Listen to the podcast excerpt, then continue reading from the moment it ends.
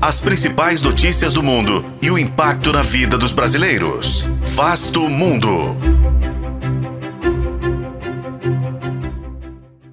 Buenas noches a todos los argentinos de bien, porque hoy comienza la reconstrucción de Argentina. A eleição de Javier Milei para a presidência argentina muda o comando em um dos principais parceiros comerciais do Brasil e gera expectativas de como será a relação entre os países diante das diferenças ideológicas entre seus dois líderes.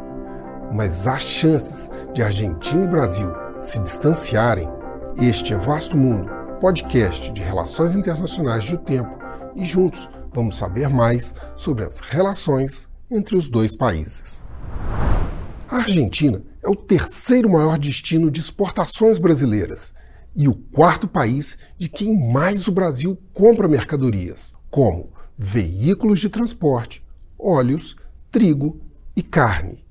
E, somente nos primeiros 10 meses deste ano, o comércio bilateral movimentou cerca de 25 bilhões de dólares.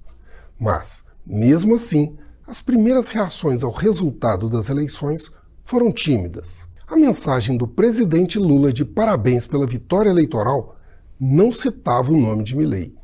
E o discurso da vitória do argentino não fez qualquer referência ao Brasil. Durante a campanha, Milei havia dito que não tinha interesse em se encontrar diretamente com o dirigente brasileiro. Mas isso significa um risco para as relações comerciais entre os dois países?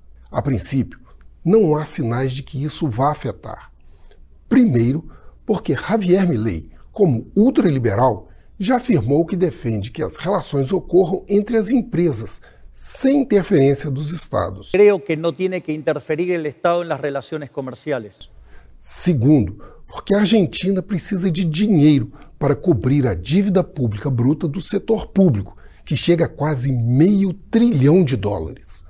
Somente a dívida externa passa de 250 bilhões de dólares, incluindo as obrigações com o FMI, que chegam a 45 bilhões de dólares.